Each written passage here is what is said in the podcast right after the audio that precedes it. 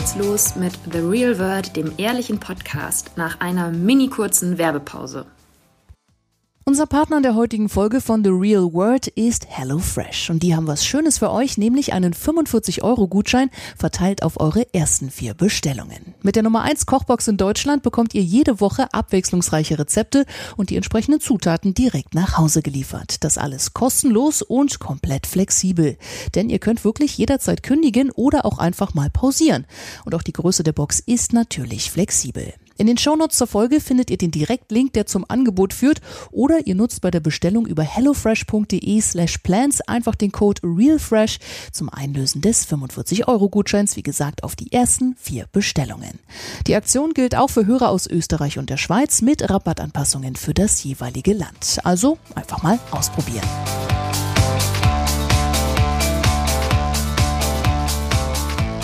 Herzlich willkommen zu einer neuen Folge von The Real World, dem ehrlichen Podcast nach unserer kurzen Sommerpause, beziehungsweise es war eigentlich nur meine Sommerpause, weil ich im Urlaub war, Nicola ja nicht, sind wir wieder zurück und haben heute auch endlich mal wieder einen Gast bei uns im Podcast. Genau, wir haben Michelle Lötzner bei uns im Podcast zu Gast. Ähm, wir sprechen nämlich heute endlich mal, und ich finde, es ist wirklich an der Zeit, wir sprechen über Liebeskummer. Michelle hat darüber ein großartiges Buch geschrieben, das heißt Liebeskummer bewältigen in 99 Tagen. Und es sieht übrigens auch wunderschön aus, dieses Buch. Ähm, Michelle, wie kam es dazu? Wer bist du und was hat es mit diesem Buch auf sich? Ich bin äh, Journalistin und jetzt ja auch officially Autorin ähm, ich bin schon sehr lange Journalistin und ähm, wir beide, Nicola, kennen uns ja tatsächlich auch schon quasi, aber eigentlich nur digital, ne? Ja. Seit äh, eigentlich schon echt schon ein paar Jahren, aber wir sind uns noch nie begegnet. Ja, also ich arbeite als freie Journalistin und ähm, habe äh, dieses Buch geschrieben und äh, werde dann im gleichen Atemzug immer gefragt, ob ich das geschrieben habe, weil ich selber Liebeskummer hatte. Nein, hatte ich nicht, aber ich habe mich sehr oft journalistisch schon mit dem Thema befasst und mich dann so gewundert, dass es eigentlich so viel schon zu dem Thema gibt an Studien, an wissenschaftlichen Erkenntnissen und keiner drüber spricht und dass die Bücher, die es dazu gibt, sich so an so zwei Polen bewegen. Entweder sie sind so super wissenschaftlich, also viele kennen wahrscheinlich Eva Ilus, das ist eine ähm, Soziologieprofessorin, die hat sich ganz eingehend, vor allen Dingen auch sehr feministisch mit dem Thema beschäftigt wie Beziehungen funktionieren und wie sie aufhören und warum es weh tut, wenn sie aufhören. Und ähm, man braucht aber, um so ein Eva Elus Buch zu lesen, einen echt klaren Kopf und gute Laune und muss sehr aufnahmefähig sein, weil das einfach sehr massiver wissenschaftlicher Stoff ist. So, und dann gibt es so ganz lange nichts und am anderen Ende des Pols sind dann so rosane Bücher mit Pflastern aus Herzpflastern vorne drauf oder durchschossenen Herzen, in denen dann so einfach so, ja, doch relativ beknackte Tipps oft drin sind. Von äh, essen Sie Hühnersuppe bis äh, malen Sie mit Lippenstift Ihren Ex-Freund oder Ihre Ex-Freundin, es richtet sich mehr an Frauen, meistens der Ex-Freund, auf ein Blatt Papier und verbrennen Sie es bei Vollmond und das sind so Sachen, wo ich mir gedacht habe, so, also hallo, mein, ich habe ein gebrochenes Herz und kein gebrochenes Hirn. Es muss ja auch irgendwas geben, was es so leicht verständlich macht und dieses Thema. Und das habe ich nicht gefunden und deswegen habe ich dann dieses Buch drüber geschrieben. Und letztendlich war das nur eine, eine große Sammlung von Recherche, die eh schon da war, in einer hoffentlich ähm, in einer Tonalität auf Augenhöhe. Sagen wir es mal so. Ich möchte nicht, dass sich die Leserin, in dem Fall ich spreche hauptsächlich Frauen an einem Buch, verarscht fühlt, wie sie so oft verarscht wird in Büchern dieser Art.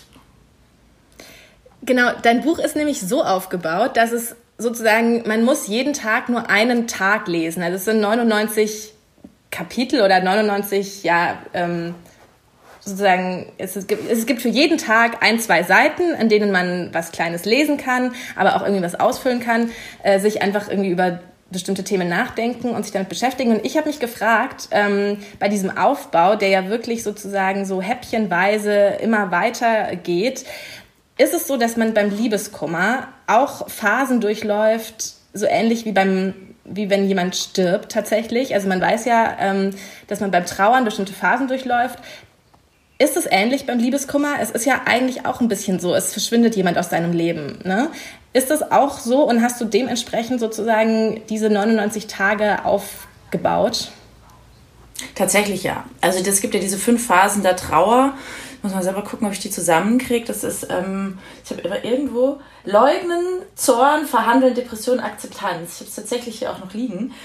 Ähm, das Buch ist danach aufgebaut, aber nicht so, dass erst der große Leugnen-Komplex ähm, äh, kommt und danach, also dass sich das so in Blöcken ablöst, sondern tageweise. Und es ist natürlich so, nicht jeder Tag muss automatisch bei der Leserin auch genau der, der Zornestag sein oder der Tag des Leugnens. Ähm, aber das wechselt sich ja auch in so einer Trauerphase immer ab. Also jemand, der schon mal einen Menschen verloren hat, der weiß, dass sich, also auch diese fünf Phasen sich innerhalb einer Stunde mehrfach abwechseln können. Und so ist es beim Liebeskummer auch. Und das ist eigentlich auch ein ganz guter Vergleich, weil ähm, Liebeskummer von seiner Tragweite her genauso schlimm ist und genauso schlimm sein kann, in seinen Auswirkungen, wie wenn man einen Menschen durch, durch Tod verliert. Und das Problem ist eher, dass in, in unserer Gesellschaft Liebeskummer noch so bagatellisiert wird und das immer so als Teenagerkrankheit abgetan wird. Und ähm, man weiß zum Beispiel aus der Traumaforschung, dazu gibt es auch ein Kapitel in meinem Buch, dass das auf der, auf der gleichen Ebene ist. Also Traumapatienten haben ähnliche Symptome, wenn nicht sogar die gleichen Symptome wie Menschen, die akuten Liebeskummer haben. Also so ganz klassisch nicht essen können, nicht schlafen können, an nichts anderes denken können. Und jetzt ist so der erste Reflex natürlich zu sagen, na ja, aber es ist jetzt schon ein Unterschied, ob mich jemand verlassen hat oder ob neben mir eine Fassbombe vom Himmel gekommen ist. Ja, klar, aber unser Körper äußert sich in seiner Symptomatik trotzdem sehr, sehr ähnlich. Und wenn man sich dessen bewusst wird, wie groß dieses Thema an sich ist, muss man dann auch mal sagen, so, okay, es ist nicht cool, jemanden, der Liebeskummer hat, abzuspeisen mit irgendwelchen Phrasen wie so, wird schon wieder und andere Mütter haben auch schöne Söhne und rauf aufs Pferd und all dieser ganze unfassbare Bullshit, der einem dann so gern gesagt wird. Ja, ich, ich, ähm, ich habe mich mit dem Thema Liebeskummer tatsächlich, also ich muss sagen, auch als ich ein Buch gelesen habe und so, ich habe so richtig schlimmen Liebeskummer. Ich weiß nicht, wie es bei euch ist. Ich habe den, glaube ich, noch nie so in so einer richtig schlimmen traumatischen Form erlebt. Ähm, und ich weiß noch, ich, ich habe mir darüber schon mal nachgedacht, weil ich auch ähm, schon häufiger Elena Katharina Sohn interviewt habe, die ja in Berlin diese Agentur hat, die Liebeskümmerer und ähm, da anfangs auch so Anti-Liebeskümmer-Reisen und so organisiert hat, die mir auch oft von ganz, ganz schlimmen Fällen erzählt hat, wirklich von Leuten, bei denen es auch wirklich ähm, dann in, in eine pathologische Diagnose überging und so. Und ähm, ich weiß nicht, Julia, hast du schon mal so richtig schlimmen Liebeskummer erlebt in der Form? Mm, nee, aber das liegt auch einfach daran, dass ich, ähm, also dass ich vor meiner jetzigen Beziehung nie eine so lange intensive Beziehung hatte, wo man quasi dann also klar, Liebeskummer kann auch nach einer kurzen Affäre total schlimm sein, aber oft ist ja dieses ähm, Auseinanderdividieren der Leben, was worum es ja auch in dem Buch geht, ist ja auch das, was einen über so lange Zeit beschäftigt und was natürlich viel schlimmer ist, wenn man viele Jahre miteinander verbracht hat oder vielleicht auch zusammen gewohnt hat oder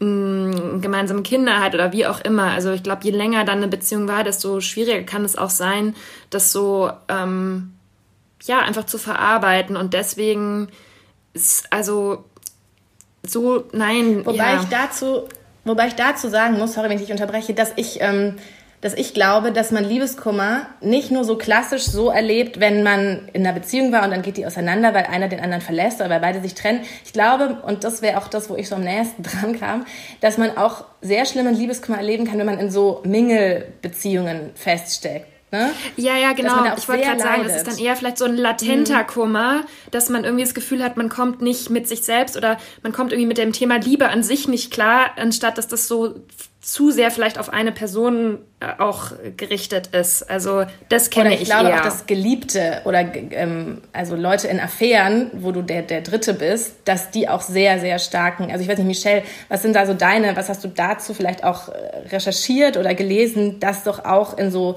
nicht klassischen Beziehungsformen, aber dass da man da ja auch sehr leidet in solchen Konstellationen. Naja, natürlich. Also selbst auch der, der verlässt, leidet ja auch.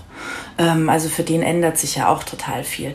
Ähm, ich als ich euch jetzt beiden so zugehört habe, es äh, tatsächlich war so äh, ganz klassisch deutlich, dass wir uns aber Liebeskummer halt auch nur unter bestimmten Umständen erlauben, ihn so zu nennen.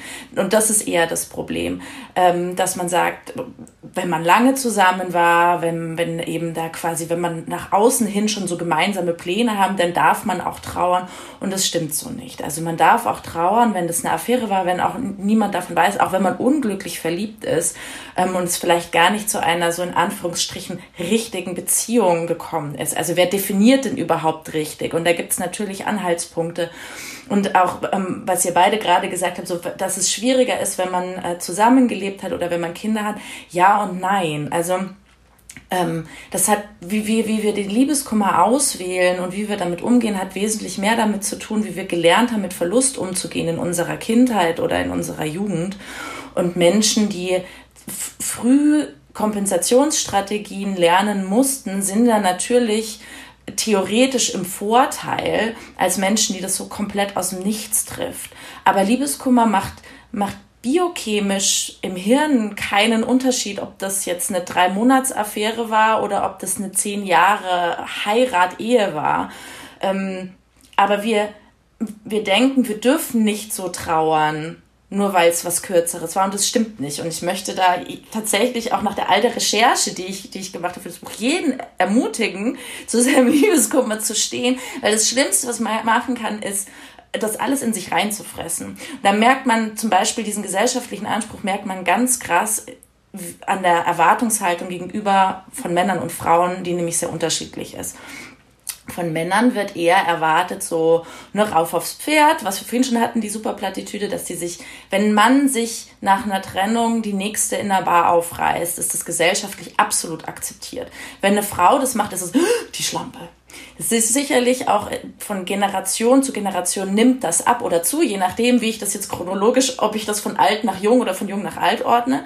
Ähm, und von Frauen wird eher erwartet, äh, so, so eine stille Trauer und in sich zu gehen und zu reflektieren. Und deswegen machen wir Frauen das auch, weil es so eine, so eine unsichtbare, aber sehr kraftvolle Erwartung ist. So, und da hat sich jetzt so das Patriarchat so ein bisschen selber ins Knie geschossen, weil nämlich dadurch, dass Frauen dieser Erwartungshaltung entsprechen wollen und reflektieren, drüber nachdenken, auch viel bedachter in eine nächste Beziehung gehen. Nicht alle natürlich. Das ist jetzt immer so, das sind ja jetzt keine alles oder nichts Aussagen. Aber der Großteil ähm, kommen Frauen viel besser langfristig mit einer Trennung klar. Also die, die leiden viel stärker am Anfang, viel intensiver, dafür aber kürzer.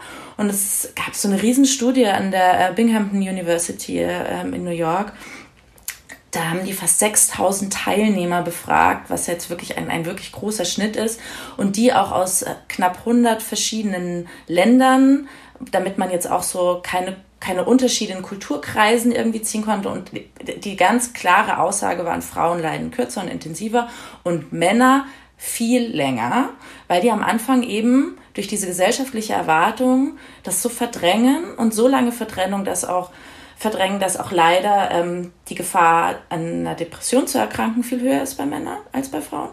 Und ähm, es auch viel mehr männliche Langzeitsingles gibt, je nachdem, welche Generation ich mir anschaue. Also da haben die sich wirklich so selber, wie gesagt, ins Knie geschossen, weil also diese, diese nicht vorhandene Geschlechterdemokratie in, in dieser Erwartungshaltung Männer total benachteiligt.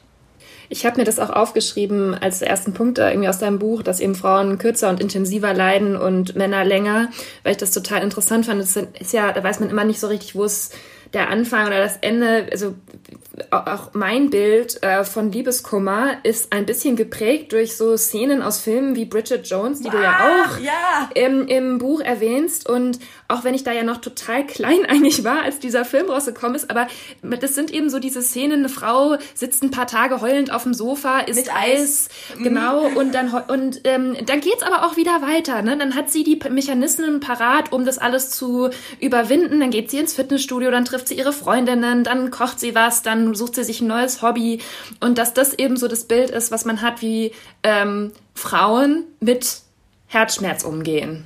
ja generell wie äh, äh, überhaupt wie Menschen mit der Liebe, mit dem Kennenlernen, mit einem Heiratsantrag, mit einer Trennung, mit dem Liebeskummer umgehen, das haben wir total aus Filmen oder generell aus Literatur, Musik gelernt. Luhmann hat sich damit ganz lange beschäftigt und das ist super spannend, dass dass, dass wir da so versuchen, so ein Abbild zu sein. Und jetzt muss man sich ja mal überlegen, dass natürlich irgendwie so 90 Minuten Kinofilm über irgendwie so ein geiles Kennenlernen und natürlich auch theatralisches Trennen. Also alles, was aufregend ist, taugt für Filme, will ich damit sagen. Und natürlich möchte, ist es, also Filme, die so die Langweiligkeit einer Langzeitbeziehung zeigen. Ich weiß nicht, alle Langzeitbeziehungen sind langweilig, aber ihr wisst, was ich meine. Die ziehen natürlich nicht so gut wie so was 500 Days of Summer zum Beispiel. Und deswegen denken wir, das muss genauso sein. Und natürlich sind auch gerade Bridget Jones es ist ein totales Abziehbild, wie mit Liebeskummer umge umgegangen werden soll. Also auch dieser, dieser, ähm, dieser, dieser Szene mit dem Eis auf der Couch, an die sich ja jeder erinnert, ist total interessant, weil ähm, die meisten Stressesser weiblich sind und gerade so dieses, dieses Binge-Eating im Liebeskummer machen auch Frauen viel eher als Männer. Männer machen dann eher Sport. Also, und da, da ist es ganz, ganz spannend gewesen bei der Recherche rauszufinden, so was, so was ist denn Henne und Ei? Was war denn zuerst da? Und tatsächlich ist es so, dass ganz viel soziologisch einfach angelernt ist. Wir sind konditioniert auf bestimmte Sachen, auf äh, Bilder, die uns geprägt haben, wie zum Beispiel Filme, wie wir das auch bei unseren Eltern gesehen haben. Also die, auch die Trennungskompetenz Scheidungskinder haben ja sehr oft viel größere Verlustängste natürlich, aber sind auch viel kompetenter, wenn es darum geht, ein Leben auseinander zu klamüsern, weil sie das halt an ihren Eltern schon mal gesehen haben. Also es ist, es gibt kein richtig und kein falsch. Man hat halt, jeder bringt andere Dinge mit aus seiner Kindheit und aus seiner Jugend oder auch aus seinem frühen Erwachsenensein um mit einer Trennung umzugehen. Aber Männer und Frauen dividieren sich da trotzdem, je älter sie werden, umso weiter auseinander. Aber du sprichst mir da so aus dem Herzen mit diesem Thema, mit den Filmen, die uns, die uns in der, da prägen. Ich habe sogar mal geschrieben über Bridget Jones, dass mich das wahnsinnig, ich glaube, es war über den dritten Film, dass mich eben das wahnsinnig macht, diese Inszenierung von, von Romantik, von Beziehung, von Klischees ähm, und dass die uns unter Druck setzen, dass wir denken, wir müssen die Kunst imitieren und so weiter. Und äh, ich habe darauf aber komischerweise wirklich so viele Nachrichten von Frauen bekommen, die mir ganz böse Vorwürfe gemacht haben und die das gar nicht hören wollten und die wollten, dass das so ist und die wollten das auch nicht wahrhaben, dass dann die Realität anders ist oder ich weiß nicht genau, was da der Mechanismus war, aber ich war total überrascht, dass ich da so angegangen wurde für so eine vermeintlich harmlose These irgendwie. Ähm, was ist das? Wollen, wollen wir da, wollen wir weiterhin die, die Hoffnung haben und den Traum, dass es aber doch irgendwann mal alles so sein kann? Oder wollen wir, wissen wir einfach insgeheim, wie, dass die Realität ganz anders ist und ähm, können damit nicht umgehen? Ja, beides wahrscheinlich, mhm. ähm, zu, zu unterschiedlichen Teilen. Also ich, die romantische Liebe gibt es ja auch noch gar nicht so lange. Ja. Oder auch die, die Ehe, die aus einem romantischen Wunsch oder Gedanken herausgeschlossen ist. Also wie lange wurden Menschen oder werden immer noch vor allen Dingen Frauen zwangsverheiratet? Und auch das Verhältnis, wie Männer und Frauen in einer Beziehung zu sein haben. Also es gibt ja auch, bis vor 50 Jahren war es ja für Männer auch äh, gesetzlich verbrieft, dass die Frau sich um, um Mann und Haushalt kümmert. Also es war in unserem Gesetz festgehalten. Es ist jetzt alles noch gar nicht so lange, dass wir so viele Freiheiten haben. Und diese Freiheiten hat ja auch nicht jeder von uns. Und dieser Glaube an Romantik und dieses Prinzip, alles mit einem für immer, das ist natürlich ehrlich gesagt auch aus so einem wirtschaftlichen Gedanken heraus entstanden, ne? weil also auch gerade in Deutschland ja, also die Ehe, das ist eine Wirtschaftseinheit. Das geht ja gar nicht darum, dass die Ehe irgendwie, also die, die Romantik ist so das Vehikel, aber das sehen wir zum Beispiel an der Besteuerung. Also es wird ja durch das Ehegattensplitting, ich weiß, oh, schnarch, schon wieder Ehegattensplitting, aber es ist halt einfach so deutlich, da wird ja immer noch die Versorgerehe total gefördert. Wenn die Frau wenig verdient und der Mann viel, dann bedeutet das ähm, im besten Fall 16.000 Euro, die man im Jahr sparen kann. Und das mit oder ohne Kinder, was natürlich jetzt auch gerade in, in Corona- und Post-Corona-Zeiten einfach total krass ist, wie die Belastung für Familien aussieht und wie unglaublich einfach diese Wirtschaftseinheit Ehe entlastet wird. Und natürlich musst du das ja mit irgendwas rechtfertigen, dass die Leute überhaupt heiraten. Und da ist Romantik natürlich einfach ein super Vehikel. Und das ist mega bitter, weil natürlich wünschen wir uns ja alle jemanden, der für uns da ist und der an unserer Seite ist, wenn es scheiße läuft. Und damit laden wir aber ganz schön viel auf eine Person. Damit hat sich Helen Fischer, die ist euch bestimmt beiden in eurer Recherche auch schon oft begegnet, ja ganz viel mit beschäftigt, ist eine Anthropologin und die sagt auch, dass wir dass wir von, von unseren Partnern halt irre viel erwarten. Also das muss ein, ein, jemand sein, der uns äh, finanziell versorgen kann, im besten Fall, wenn es für uns blöd läuft, der uns ernähren kann, der cool ist mit unseren Kindern, der aber auch irgendwie super Typ ähm, oder super Frau im Bett ist. Also das kann ja eine Person gar nicht leisten, ein ganzes Leben lang. Und ähm, da kommt immer mehr dazu in unserer Gesellschaft. Also ist vielleicht auch dieser, dieser romantische Wunsch nach alles mit einem für immer, ist äh, äh, leider überholt. Oh, I can feel the shitstorm coming. Ja, das ist ja auch dieses Ding mit der, den, den oder die Richtige finden ne? und Mr. Right und es gibt diese eine perfekte Person, ähm, was mich und da kann ich mir halt auch vorstellen, dass sozusagen deswegen auch so eine Verzweiflung im Liebeskummer, um wieder auf unser Thema zurück, ein bisschen mehr zurückzukommen, ähm, auftritt, weil man denkt, oh, da war diese eine Person und wie soll ich diese eine Person wiederfinden, statt sich halt bewusst zu machen, es gibt jemanden, bei dem sind vielleicht diese beiden ähm, Charaktereigenschaften passen, die anderen vielleicht nicht, aber du wirst wieder jemanden finden, der irgendwie für dich passt, in den wichtigsten Punkten. Aber ja, das wird vielleicht keinen geben, der in allen Sachen passt, aber verzweifle nicht, weil den gibt es auch einfach gar nicht, ne? Ja, und es muss ja auch zu einer bestimmten Lebensphase genau. passen. Das kommt ja auch noch dazu. Wir sind ja auch nicht alle zum Glück unser ganzes Leben lang gleich und ähm, ich habe in meinem Freundeskreis auch Beziehungen, die schon irgendwie sehr, sehr lange andauern. Dass irgendwie so der erste Freund die erste Freundin war oder so, wo man sich im ersten Unisemester kennengelernt hat. Und klar ist es total cool.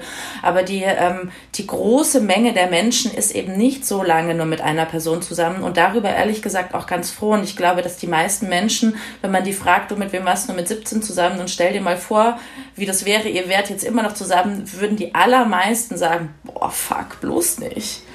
Also Mr. Right Now statt Mr. Right. Ja, definitiv. Und Miss es auch. Genau. Und auch selbst, wenn man Kinder miteinander hat, heißt es ja nicht, das ist ja, it's a relationship, not a prison. Man muss ja nicht für immer mit dem zusammen bleiben. Man kann auch gute Eltern sein, wenn man wenn man nicht zusammenlebt. Aber klar, da fehlt es natürlich auch an Vorbildung, Vorbildern. Also so lange haben wir eben diese, wie gesagt, diese Freiheiten nicht, diese Vorbilder fehlen. Es ist ja auch je nach Gesellschaftsschicht anders, was wir so, was uns auch erlaubt ist. Wieso hast du dich eigentlich dazu entschieden, ähm, das Buch also äh, vor allem an Frauen eben zu richten und auch an Frauen, die eine ähm, ja sehr heteronormative Beziehung so hinter sich haben. Also es geht ja um Hetero-Beziehungen in dem Buch. Wieso hast du das so, bist du das so angegangen? Es war eher so nach einem Ausschlusskriterium tatsächlich. Also da, da spielen viele verschiedene Dinge rein. Ähm, viele Studien, die, die ich behandle, machen natürlich überhaupt keinen Unterschied in der sexuellen Orientierung. Das gilt für die komplette LGBTQ-Community. Aber ich beschäftige mich ja auch viel mit der Ungleichheit zwischen Männern und Frauen und das, um das einzugrenzen, damit das halt auch nicht so eine, so eine Enzyklopädie wird, habe ich mich jetzt erstmal auf heteronormative Beziehungen weitestgehend beschränkt. Damit, das heißt aber nicht, dass nur Heteros dieses Buch lesen können und das also nur auf sie komplett zutrifft. Aber also, wenn ich eine Frau bin und mich in Frauen verliebe, dann interessiert mich vielleicht halt auch nicht so wahnsinnig eine Studie darüber, wie Männer mit Liebeskummer umgehen. Ähm, dann ist es so, dass Männer sich sehr wenig mit ihrem Gefühlsspektrum immer noch beschäftigen. Männer kaufen solche Bücher einfach nicht. Also das war tatsächlich auch eine, eine, eine Kaufseinschränkung. Und ich mir dann gedacht habe, so, okay, wenn äh, Männer so eine Art von Bücher eh nicht kaufen, dann kann ich mich auch gleich an Frauen widmen. Plus, über Männer ist wirklich genug geschrieben und geforscht worden und ähm, weniger über Frauen. Also es fängt ja bei, also diese ganze Genderforschung ist ja auch noch relativ neu. Das sehen wir ja zum Beispiel an der Gendermedizin. Da ist es so, dass die, ähm, es gibt ja das Broken Heart Syndrome, von dem haben ja viele bestimmt schon gehört. Also man kann an einem gebrochenen Herzen sterben Disclaimer, nicht jeder, der Liebeskummer hat, muss an einem gebrochenen Herzen sterben. Das Broken Heart Syndrome ist, ähm, ist eine Art Herzinfarkt, ganz vereinfacht ausgedrückt. Den haben auch eher ältere Frauen. Also mit 22 ist die Wahrscheinlichkeit ohne kardiologische Vorerkrankung wirklich sehr gering, dass man ähm, am Broken Heart Syndrome erkrankt oder stirbt. So. Aber das Problem, warum mehr Frauen daran sterben als Männer, ist, dass die Kardiologie sich einfach ganz lange nur mit Männern beschäftigt hat, weil es viel komplexer ist, sich mit Frauenkörpern da zu beschäftigen, weil die zum Beispiel irgendwie, die, also die Gefäße viel enger gebunden sind. Ich will da jetzt gar nicht so ins Detail gehen. So, also ja, nee, wir hatten zufällig genau zu dem Thema auch schon mal eine Podcast-Folge. Ah, okay, gut. Ja, dann also hier Verweis auf die andere Podcast-Folge. Genau. Also wen das ähm, interessiert, der kann unsere Folge, Julia, wie wie heißt sie? Wissen wir das noch? Nach dieser Folge werdet ihr die Welt mit anderen Augen sehen. Genau, der kann sich ja. in dieser Folge das noch anhören, wie da die, was es wirklich für frappierende und sehr überraschende Unterschiede gibt in der Forschung in allen Bereichen für Männer ja. und Frauen. Ja, und deswegen dachte ich mir so, also der, ne, der, der alte weiße Mann, haha, der hat jetzt wirklich schon genug Aufmerksamkeit ähm, bekommen. Jetzt sind eigentlich alle Frauen dran und zwar auch Frauen jeglicher Hautfarbe. Ähm, weil auch das ist, äh, da gibt es sicherlich auch wieder Unterschiede, die man auch benennen muss, die ich nur bedingt benannt habe in meinem Buch. Aber ich finde es gerade im Moment wirklich wichtiger, Frauen eine Stimme zu geben als Männern, weil die hatten lang genug ihre Stimme, ihre Zeit. Was und im Übrigen, was ich ganz wichtig sagen will, was für Frauen gut ist, heißt nicht im Umkehrschluss, dass es für Männer schlecht ist. Automatisch. Was ich total interessant fand, nochmal einen anderen Schwenk sozusagen, war, dass Liebeskummer ganz oft einfach sozusagen aus biochemischen ähm, Vorgängen entsteht. Also was, was finde ich auch sehr beruhigend wirkt einfach, dass das was ist, okay, das passiert in meinem Körper, deswegen geht's mir jetzt so und so. Ähm, und das hat Gründe sozusagen, zum Beispiel, ich vergleiche das mal damit, ähm, man weiß ja, dass wenn man nachts wach liegt und nicht schlafen kann, dann erscheint ja alles ganz schlimm. Und seitdem ich weiß, dass das daran liegt, dass der Serotoninspiegel sinkt, dass keine Glückshormone ausgeschüttet werden, dass die unterdrückt werden, damit man halt nicht, nicht wach und happy ist und so weiter, geht es mir nachts irgendwie besser, wenn es mir schlecht geht, weil ich mir denke, okay, das liegt jetzt an meinem Hormonspiegel im Blut und ähm, morgen wird sich das anders anfühlen. Also so, das beruhigt mich immer sehr. Und in deinem Buch gibt es ja auch ein paar Stellen, an denen es eben erklärt wird, ähm, warum man sich in, warum man sich eben besonders äh, schlecht fühlt und verzweifelt fühlt.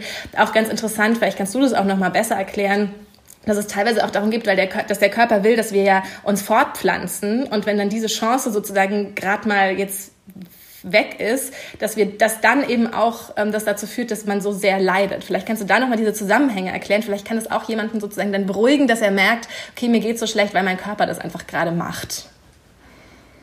Ja, also ich mochte ja wahnsinnig gerne den Satz, Gefühle sind keine Fakten ähm, weil der da auch sehr mit reinspielt. Also es ist tatsächlich so, dass eine, eine, eine Trennung oder der Liebeskummer, der durch eine Trennung entstehen kann, ein absolut hormoneller Supergau ist. Und jeder, der sich mal ein bisschen mit Hormonen beschäftigt hat oder schon mal einfach Opfer seiner Hormone ist, Frauen sind ja auch einfach wesentlich öfter Opfer ihrer Hormone als Männer, ähm, weiß, dass die so einen großen Einfluss drauf haben. Und da sind wir mit der Forschung auch noch, boah, da können wir noch, da ist noch echt viel, viel rauszufinden. Was man aber auch weiß, dass im Liebeskummer eben auch all diese Art von Glückshormone, dass die nicht ausgeschüttet werden, dass sehr viel von den Stresshormonen, also sowas wie Cortisol ausge, ausgeschüttet wird. Und ähm, tatsächlich haben wir das der Evolution wieder zu verdanken. Die möchte, wie du gerade schon gesagt hast, einfach nicht, dass wir uns trennen ähm, die möchten, dass wir einen etwaigen Samenspender bitte äh, hier ähm, lassen und ähm, mich, uns mit dem fortpflanzen. Da hat mir letzt auch ganz, jemand eine ganz interessante Frage gestellt dazu, nämlich so nach dem Motto, so, naja, aber wäre es denn nicht eigentlich gut, wenn wir uns mit verschiedenen Menschen fortpflanzen würden, weil es ja quasi so die unsere, unserer Spezies eine größere Variety geben würde. Ja, aber wir leben auch noch nicht so lange, so lange.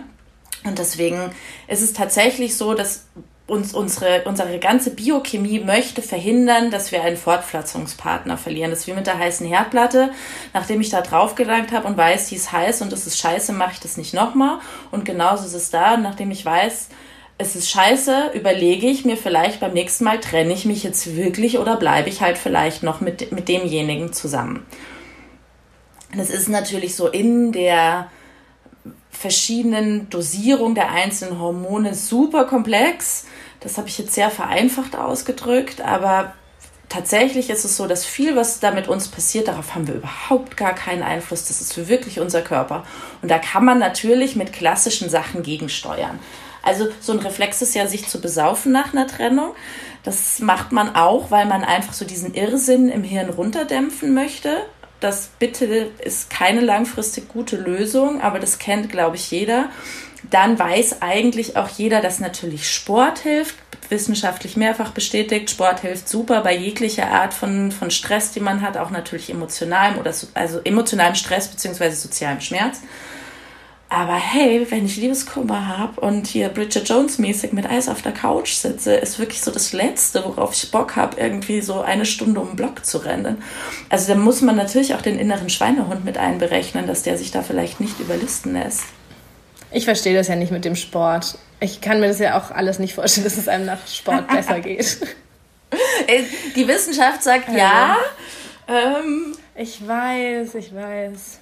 Also mir ist es auch ganz wichtig in meinem Buch, so dass ich nicht, ähm, ich komme in diesem Buch nicht vor. Also ich wäre, ich erzähle nicht auf knapp 300 Seiten meinen persönlichen Liebeskummer und wie ich da rausgekommen bin. Das finde ich nämlich sehr oft sehr schwierig, weil einige Autoren, die über dieses Thema geschrieben haben, so sich selber als quasi als Maßstab dafür nehmen, wie man aus dem Liebeskummer rauskommt. Und es gibt eben Leute, denen hilft Sport super. Und es gibt Leute, wie vielleicht dich, für die ist Sport wirklich so, wirklich the last resort. Vorher bitte alles andere und vielleicht hilft es auch gar nicht. Und deswegen, also ich spreche außer im Vorwort kein einziges Mal. Es kommt nur ich habe wirklich einfach nur Studien zusammengetragen und verschieden, aus, aus verschiedenen Bereichen, weil ich es, weil das ja auch viel repräsentativer ist, als irgendwie Lieschen Müller, die empfiehlt, dass man bei Vollmond Hühnersuppe kocht und dann ist der Liebeskummer weg. Hast du denn trotzdem einen Tipp, was man so im ersten Schock machen kann? Oder nach deinen ganzen Recherchen jetzt, nachdem du das Buch geschrieben hast, ist ja irgendwie Kannst du, kannst du unseren Hörerinnen irgendwas empfehlen, was man quasi in dieser allerersten Anfangsphase angehen sollte oder tun sollte, ähm, wenn der Liebeskummer am allerschlimmsten ist? Ja, also Nummer eins, äh, Social Media blockieren, blockieren, blockieren das auf gar keinen Fall irgendwie so mit, mit einem Fake-Account äh, Instagram Stories anschauen, um zu gucken, was der Ex-Partner macht. Also das gilt natürlich auch für, je nachdem, ob es jetzt Facebook oder Twitter oder was auch immer ist, TikTok. Ähm, also den anderen wirklich meiden, auch persönlich meiden. Man neigt ja so dazu zu glauben, so dass ein letztes Gespräch nochmal alles rumreißt. Nein, wahrscheinlich nicht. Also die Hoffnung ist echt eine miese Sau. Die treibt einen zu sowas immer wieder an. Also den Kontakt erstmal auf alle Fälle einschränken. Jetzt ist es natürlich so, wenn man irgendwie Kinder miteinander hat oder noch zusammen wohnt, ist es ganz schön schwierig durchzuziehen.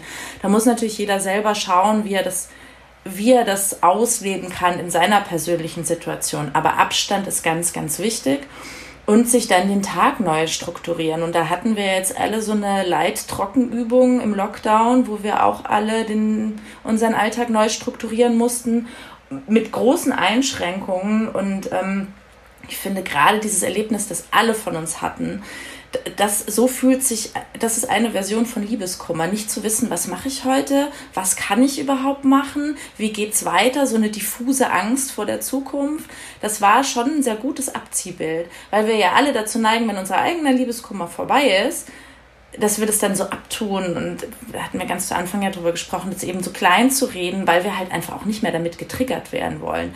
Deswegen fällt es uns auch so schwer, wenn Menschen, die wir, die wir gern haben, Liebeskummer haben, weil wir wollen gerne helfen, aber wir wollen eigentlich auch möglichst nichts mehr damit zu tun haben. Also diese, ja, diese Neusortierung hilft tatsächlich ganz gut. Und das wäre jetzt auch noch eine Anschlussfrage daran, was mache ich denn, wenn jetzt eine echt gute Freundin so einen schlimmen Liebeskummer hat? Ähm, du hast ja auch im Buch, wird mehrfach thematisiert, was man vielleicht nicht sagen sollte oder, ähm, oder was, was ähm, auch wenn man jetzt selber in der Liebeskummersituation ist, was, was einen besonders halt aufregt oder triggert, wenn Leute das fragen oder sagen. Was würdest du sagen, wie kann man am ehesten helfen? Mit viel Zuhören und viel Geduld und ähm, vor allen Dingen muss man wegkommen mit so einem lösungsorientierten Ansatz. Also wir neigen ja alle dazu, uns, uns und unsere Lebenssituation optimieren zu wollen und natürlich auch im Liebeskummer eine Lösung anzubieten. Aber wenn ich in diesem unglaublichen Loop, in diesem Trauerloop gefangen bin, das, ganz viele müssen es einfach ganz, ganz oft wiederholen. Und da reicht es, wenn der andere einfach nickt und zuhört und nachfragt, wie fühlst du dich heute? Oder auch vielleicht, wenn Menschen nicht reden wollen, sagen, pass mal auf, ich weiß, du willst gerade nicht reden, ich will eine WhatsApp schicken, ich will aber, dass du weißt, ich bin für dich da und es ist auch nicht dahingesagt, sondern wenn was ist, melde dich, aber ich melde mich morgen auch wieder bei dir und frage nach und dann darf man aber auch nicht beleidigt sein, wenn die andere Person nicht antwortet, weil manchmal kann man halt eben nicht kommunizieren. Dann muss man auch den dritten oder vierten Tag nachfragen. Und man kann natürlich also schon auch dazu raten, sich professionelle Hilfe zu suchen, gerade wenn man selber merkt, so ich komme hier nicht weiter, ich kann meiner Freundin oder meinem Freund nicht helfen. Mit einem gebrochenen Bein würde ich auch zum Arzt gehen. Also es spricht nichts dagegen, mit einem gebrochenen Herzen zum Arzt zu gehen. Es spricht im Übrigen auch nichts dagegen, sich krank schreiben zu lassen, wenn man Liebeskummer hat, weil man dann eben vielleicht einfach auch nicht arbeitsfähig ist. Der Arbeitnehmer ja auch nicht weiß, warum jemand krank geschrieben ist. Muss man ja auch nicht angeben. Aber wenn man selber jetzt mal so drei Tage Pause braucht, weil man nicht abgelenkt sein möchte und da irgendwie durch möchte, das ist vollkommen okay. Ablenkung ist auch vollkommen okay. Ich glaube, dass ich mit diesem Buch auch so eine Hilfestellung geben kann, wenn man eben selber nicht mehr weiter weiß, weil es einem Freund oder einer Freundin schlecht geht, dann hilft die Wissenschaft eben auch ganz gut. Dann hilft es ganz gut zu wissen, ich bin nicht allein mit diesem absolut beschissenen Gefühl, weil was ganz interessant war, jedem, dem ich erzählt habe, dass ich dieses Buch schreibe, jeder war so, boah, ich hatte den allerschlimmsten Liebeskummer von allen. Und das hat jeder für sich beansprucht und daran merkt man, wie allumfassend dieses Gefühl ist und wie solitär man sich in diesem Moment fühlt. Und dann hilft's, da bin ich mir sehr sicher, da hilft es sehr gut, wenn man versteht, was mit einem eben biochemisch passiert, warum wir uns wie sozial verhalten oder eben auch nicht verhalten, was uns da prägt. Ähm, und wahrscheinlich hilft uns das auch eben besser als, als ein Freund, der eben mit Plattitüden ums Eck kommt. Was ein Buch nicht geben kann, ist eine ehrliche Umarmung oder gemeinsames Heulen oder gemeinsames Abhängen, das ist mir schon klar. Aber diese, also diese lösungsorientierten Ansatz, den würde ich jetzt mal eher Leuten überlassen, die sich damit wissenschaftlich beschäftigt haben. Und sag mal, wenn ich jetzt im, im Liebeskummer stecke und irgendwie Gibt es, gibt es einen Moment, gibt es ein Anzeichen, gibt es irgendwas, was ich dann wieder fühle oder erlebe, wo du sagen würdest, das ist ein gutes Zeichen dafür, dass, es, dass du es bald geschafft hast, dass es bald vorbei ist? Wenn ich abends merke, dass ich morgens nicht an den Ex-Partner gedacht habe oder die Ex-Partnerin. Also das ist tatsächlich ein ganz guter Gradmesser. Das heißt nicht, dass es jetzt für immer und alle Zeiten vorbei ist. Natürlich, also Liebeskummer kommt ja in Wellen. Und natürlich kann es sein, dass mich irgendeine Erinnerung, ein Geruch, ein, ich bin versehentlich an einem Ort wieder dran erinnert und dass dann auch so ein bisschen so dieser Schmerz nochmal zurückkommt. Aber wenn mein Hirn sich nicht mehr 24 Stunden, sieben Tage die Woche damit beschäftigt, dann würde ich mal sagen, ist man auf alle Fälle ziemlich gut über den Berg. Dann ist man noch nicht ganz unten angekommen, aber dann wird es auf alle Fälle besser. Ähm, weil, also auch das kennen Menschen mit Liebeskummer ja sehr gut. Das ist so morgens aufwachen, der erste Gedanke gilt dem getrennten Partner oder der getrennten Partnerin. Und das wird besser und es braucht Zeit. Und das Buch ist deswegen auch in 99 Tage aufgeteilt, weil gerade am Anfang das Hirn so voll mit so vielen Gedanken ist, dass ich glaube, dass man gar nicht die Kapazität hat, da jetzt so ein, so ein Eva-Ilus-Wälzer ähm, durchzuackern. Also wie gesagt, ganz tolle Frau, ganz tolle Wissenschaftlerin. Aber da braucht man was, was man eher schnell und kurz konsumieren kann. Und jeder Tag ist eine, eine Doppelseite und behandelt eine andere Studie, behandelt ähm, eine andere Erkenntnis, die man zu dem Thema hat. Und so kann man sich da so langsam wieder einer neuen Normalität, oh, ich weiß, das ist natürlich ein viel bemühter Begriff gerade, die neue, das neue Normal, aber so kann man sich da auch wieder annähern. Was überhaupt nicht hilft, ist dieses Buch in, an einem Tag durchzulesen und dann zu denken, dass am nächsten Tag alles tippitoppi ist. That's not gonna happen. Äh, Michelle, wir haben mal äh, unsere Hörerinnen auf Instagram gefragt, ob sie irgendwelche Liebeskummer-Themen oder Fragen haben, die wir jetzt im Podcast ähm, besprechen sollen. Und äh, ich fange mal an mit einem Thema, ähm, was wir eben schon kurz angerissen haben, aber ich fand es trotzdem eine spannende Frage nochmal. Warum spürt man Liebeskummer am ganzen Körper? weil Hormone ja auch im ganzen Körper sind und weil unser Gehirn ja auch unseren ganzen Körper steuert und beeinflusst. Und deswegen ist also dieser, dieser soziale Schmerz, den ich, äh, von dem ich so viel gesprochen habe, der wird im gleichen Hirnareal verarbeitet wie physischer Schmerz und hat dementsprechend Auswirkungen auf den ganzen Körper. Ist übrigens ja auch nicht bei jedem gleich. Also es gibt Menschen, die einfach vom Liebeskummer so verspannt sind, dass sie dann Rückenschmerzen bekommen oder Kopfschmerzen, weil sie so viel Zähne knirschen. Andere können nichts essen oder denen ist die ganze Zeit schlecht. Das ist einfach auf dieses hormonelle Ungleichgewicht zurückzuführen. Okay, also ich hoffe, das konnte ein bisschen weiterhelfen. Dann haben wir einen äh, Fall, hm, wenn man es mal so nennen will. Und zwar hat uns da jemand geschrieben, Sie ist 29, der Freund auch und er möchte keine Kinder. Es steht für ihn total fest. Und dann hat sie uns geschrieben, wie sind die Chancen, dass er seine Meinung noch ändert. Ich weiß jetzt dazu, dass diese Hörerin uns schon mal zu dem Thema geschrieben hatte und ähm, ja, sie nicht weiß, ob sie sich trennen soll. Ich glaube, sie hat auch ein bisschen Angst davor, was total verständlich ist und was, glaube ich, auch so ein, ein doch relativ typisches Szenario ist. Einer hat eine andere Vorstellung vom Leben als der andere und man weiß nicht, ob man jetzt sich trennen soll oder ob das noch eine Chance hat. Ähm, wie ist da von euch beiden auch die Meinung dazu? Boah, ich finde es ganz schwierig einzuordnen, ähm, weil da so viele gerade genderspezifische Sachen dazu kommen.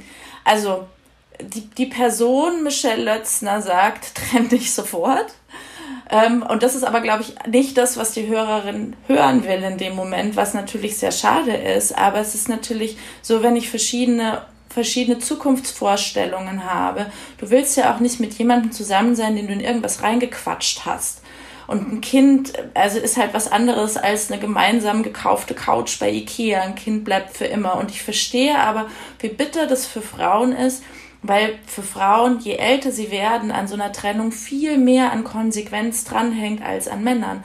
Wenn sich wenn, wenn die beiden jetzt noch zehn Jahre älter sind, dann ist es natürlich so, dass wenn der Typ sich jetzt in fünf Jahren durch was auch immer umentscheidet und sagt, ich möchte noch Kinder haben, oder in 20 Jahren, ist, ähm, geht das wahrscheinlich immer noch, auch wenn man, Spoiler Alert, mittlerweile weiß, dass Sperma übrigens im Alter auch schlechter wird und man nicht diesen, diese, diese ganze Reproduktionsverantwortung immer nur auf Frauen schieben kann. Aber natürlich ist es für Frauen wesentlich schwieriger, schwanger zu werden, um sie älter zu werden. Und vor allen Dingen ist die Wahrscheinlichkeit für, für Defekte jeglicher Art oder auch natürlich ähm, ähm, äh, Abgänge viel, viel, viel höher. Und irgendwann ist auch einfach Endepunkt.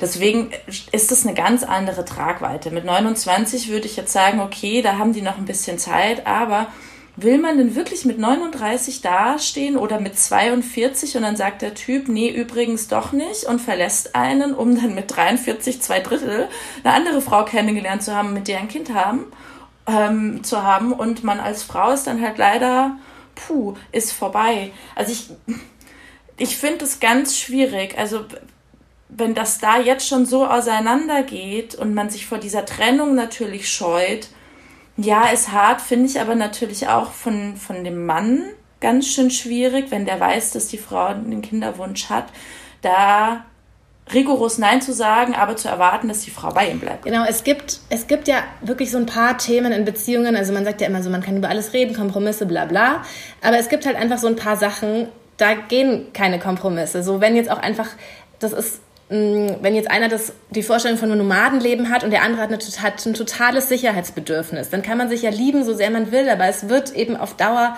kann nicht einer sein Sein einfach aufgeben oder total vernachlässigen, wer er ist. Und tatsächlich ist ja auch dieses Kinderwunsch, ist, würde ich sagen, ist einfach echt so ein Totschlagargument. So, das ist so gefährlich, dass, wie du schon sagst, da können so viele Sachen noch passieren, die sie dann hadern lassen werden an daran bei ihm geblieben zu sein. Ich weiß, man lädt sich jetzt ein bisschen aus dem Fenster, wenn man das so sagt und ähm, kann ja auch niemandem sagen, trenn dich oder wie auch immer. Aber es ist halt einfach so eine große Gefahr, dass dann noch lauter Dinge passieren, die so eine, die eben so eine Grundeinstellung, die man selbst hat, ähm, die kann man halt nicht über Bord werfen. Und dann muss man, glaube ich, eher zu sich stehen und zu seinem Wunsch, und um halt später nicht Sachen einfach zu bereuen, die nicht mehr rückgängig zu machen sind.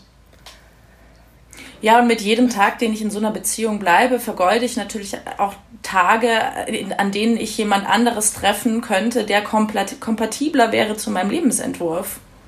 Ja, und zumal ja die Beziehung dann auch darunter einfach leidet, wenn so unterschiedliche Lebensvorstellungen aufeinandertreffen. Also das kann ich mir jetzt eigentlich auch schwer vorstellen, dass dann sozusagen, wenn so ein großes Thema im Raum steht, bei dem man sich nicht einig ist, dass dann alles andere super harmonisch und toll ist. Also, und das wird ja jetzt auch auf jeden Fall, sofern ihr Kinderwunsch jetzt nicht weggeht, ähm, oder sie sich ein Leben doch gut vorstellen kann ohne Kinder oder sich darum, damit eben ähm, arrangieren kann, wird es ja jetzt noch einige Jahre dann einfach so weitergehen und dass diese Frage, sollte ich, sollte ich nicht gehen, ähm, immer im Raum stehen wird.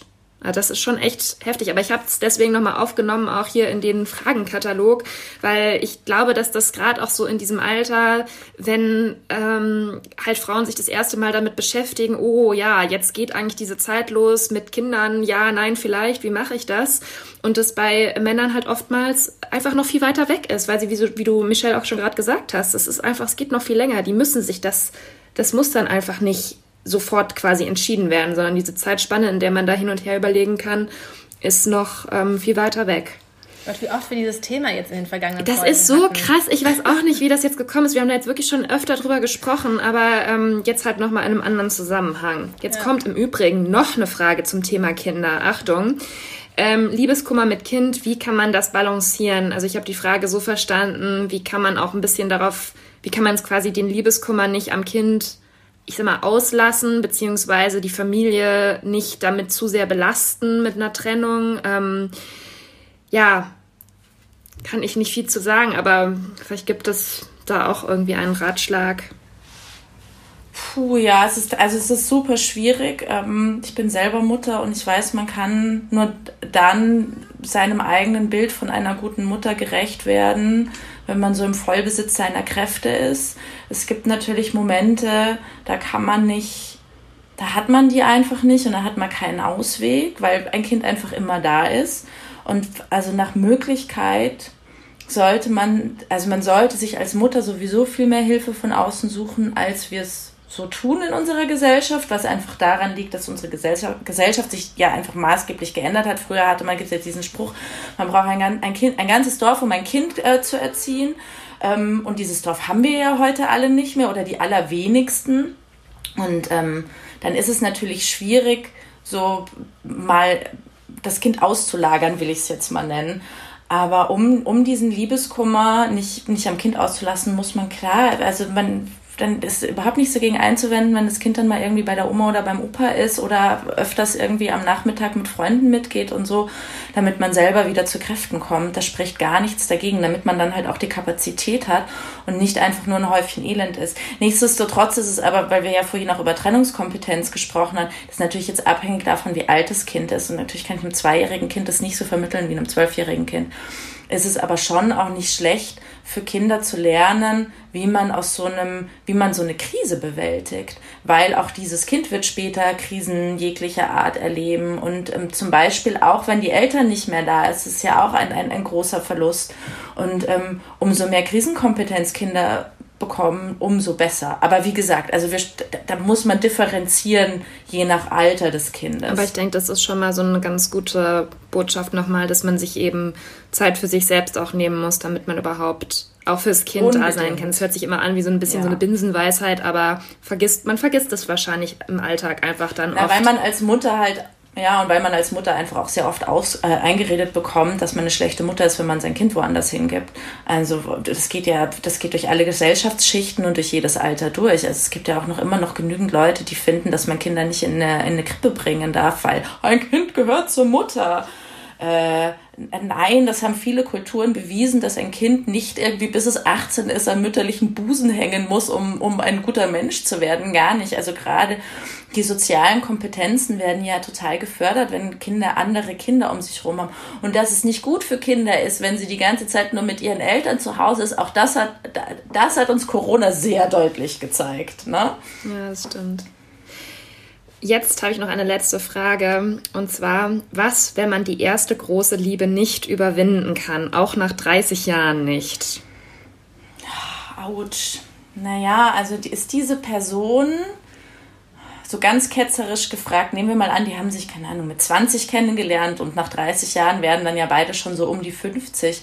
Ist diese Person mit 50 denn noch die gleiche Person wie damals mit 20? Wahrscheinlich nicht. Also da hängt man ja dann sehr oft einer, einer Illusion nach, beziehungsweise eine Projektion, die man auf diesen Partner, diese Partnerin hatte. Und ich glaube, da, daraus spricht dann ja eher ein, ein Wunsch nach einer bestimmten Art von Person in seinem Leben, die man halt an dieser Person manifestiert. Aber das ist nicht die Idee, dass diese Person nicht die ideale Person sein kann, ist ja klar, weil man ist nicht mehr zusammen. Ne? Also es hat ja wohl etwas gegeben, was diesen Bruch erzeugt hat meistens sind dieses, dieses Nicht-Loskommen von irgendwas oder diese Liebeskummer, die so ultra lange dauern, so Stellvertreterkriege eigentlich, dass die eigentlich einen, die taugen müssen als, als ähm, ähm, exemplarische, äh, exemplarisches Ereignis im Leben, was vorgeschoben ist. Und eigentlich geht es um was ganz anderes. Und da muss man aber selber jeder für sich rausfinden, was das ist. Und da kann natürlich eine Therapie total gut helfen. Und nochmal, es ist überhaupt kein menschlicher Makel, wenn man eine, wenn man eine Therapie in Anspruch nimmt. Um Gottes Willen. Ich glaube, es sollten viel mehr Menschen in Therapie gehen. Weil dann müssten nicht all diese Menschen in Therapie gehen, die wegen Menschen dort sind, die nicht in Therapie gegangen sind. Aber das, glaube ich, mit dieser ersten Liebe, das kennt man ja selber. Oder ich, ich kenne das natürlich auch, dass man sich so denkt, Mann oh, oder du? Ja, ich wollte jetzt gerade sagen, ich finde es immer nervig, wenn man einen Mann sagt und sich selbst meint. Also ich kenne das natürlich auch, dass man sich so denkt, oh, mit dem war alles so toll und mit dem war es so aufregend und bla bla bla. Und ähm, das ist, kann natürlich auch sein, wenn man dann älter, also in deinem Beispiel jetzt um die 50, aber ich finde auch so in unserem Alter oder so, dass man sich natürlich zurücksehnt in so eine Zeit, wo alles noch ein bisschen sorgloser war, wo alles noch so aufregend war, gerade wenn man so eine Aufregung vielleicht auch schon länger nicht mehr erlebt hat oder sowas, dass das natürlich so eine Sehnsucht nach solchen Gefühlen ist und nach so einem, auch wie man sich dann selbst fühlt. Man war so jung und, ne, und hatte diese, diese, diese, diese Zeit und das verbindet man dann vermeintlich mit dieser Person, aber eigentlich hätte man halt gerne wieder mal sowas, ne? Total, man vermisst eigentlich ja das Gefühl und nicht die Person. Man hätte dieses Gefühl gerne wieder zurück, aber das hat nur, also diese Person war damals der Auslöser für das Gefühl, aber muss es nicht zwangsläufig heute immer noch sein?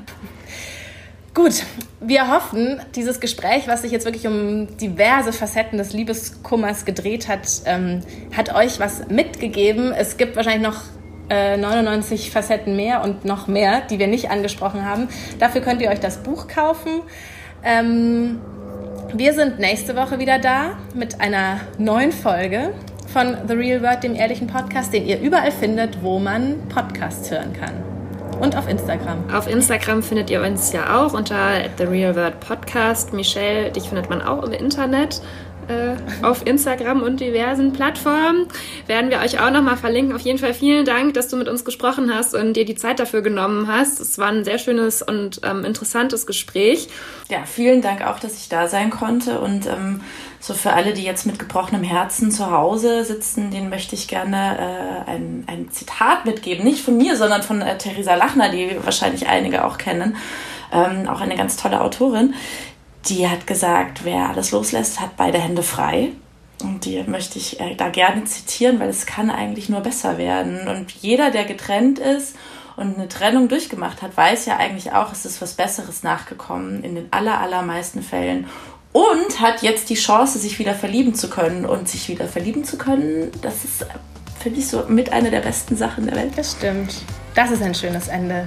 Das fand ja. ich jetzt auch nochmal sehr gut. Das war jetzt ein sehr schöner Abschluss und damit beenden wir die heutige Folge. Tschüss. Tschüss.